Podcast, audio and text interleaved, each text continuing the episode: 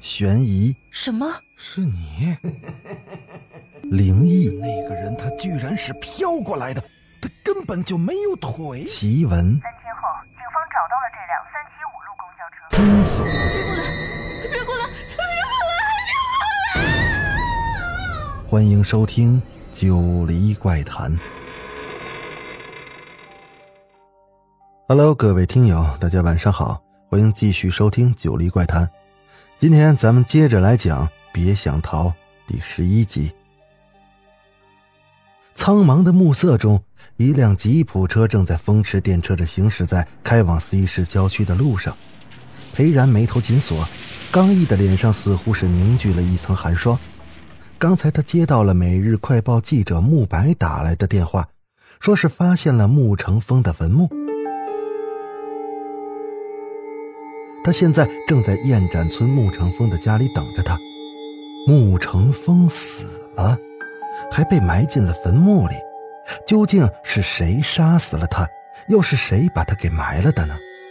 如果是凶手杀死他后又亲自把他埋了，还给他立了墓碑，那实在是不可思议。裴然的脑海里飞快地闪过一个个令人难解的疑问，无论如何推测，均无法得出一个合理的答案。裴然打开车门，望着眼前这栋隐没在浓浓夜色中的小楼房，整个气氛不同以往，除了死气沉沉之外，还多了一股令人心寒的诡谲，笼罩着一种凶杀的阴影。客厅里，慕白、慕富贵、李娟三个人各怀心事的呆坐着，沉默不语。裴然在门口停了下来。向屋里的三个人扫视了一眼，迎着裴然如电的目光，穆富贵的脸色不禁一变，那嘴唇似乎微微的颤抖了一下。他刚与裴然对视上，便低下头避开了他的目光，显得有些慌乱和不安。裴然若有所思的在沙发上坐了下来，摸出了一支烟，漫不经心的把玩着。他盯着慕白，穆记者，你是什么时候发现穆成风的坟墓的？前天晚上，你是怎么发现的？慕白大略的把那天晚上的经历说了一遍，不过他隐去了穆富贵想谋杀儿媳妇李娟的那段情节。裴然沉思了一会儿，又接着问向了穆富贵：“穆老伯，你知道是谁埋了你儿子吗？”“不，不知道。”穆富贵的声音有些颤抖。苍老憔悴的脸上泛着一种无限的悲伤和痛苦。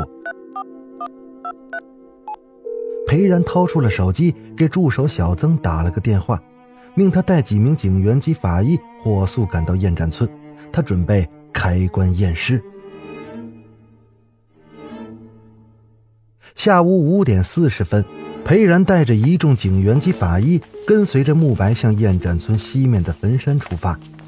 而此时天色已经差不多完全的暗了下来，天地间是一片灰蒙蒙的，细雨还在不停的纷纷扬扬。慕白走在那条荒凉的山道上，心里有一种深深的恐惧感。前天夜里所经历的事情是历历在目，他有一种异样的感觉，他觉得那个可怕的红衣女鬼肯定就隐藏在暗处，或者躲在路旁的草丛里窥视着他。想到这儿，他的脊背不禁窜起了一股冰凉。到了坟山，警员把所有的手电筒全部扭亮，周围的景物也都照得清清楚楚。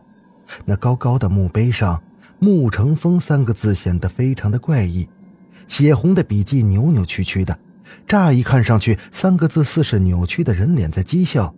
坟墓是新的，堆得高高的，没有一丝的杂草。坟顶上用一个土块压着一张冥纸，看着那个尖尖的坟顶，裴然心念一动，戴上了手套，从一个警员的手里接过了手电筒，掀起了坟顶上的土块。他把那张压着的冥纸拿了下来。奇怪的是，虽然天空下着雨，但这张冥纸却没烂掉。裴然用手电筒仔细地照着这张怪异的蜡黄色的冥纸。纸的正面很正常，既没有文字，也没有图案。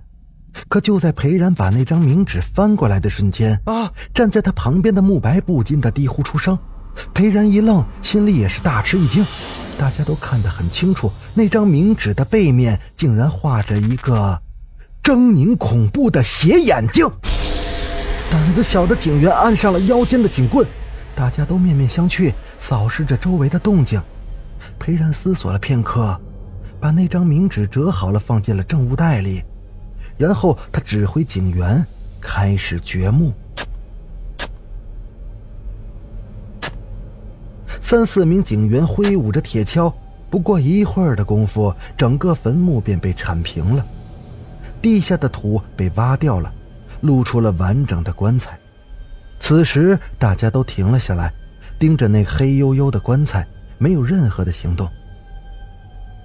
过了半晌，裴然果断的下了命令：“开棺。”可就在棺材被掀开的时候，所有人。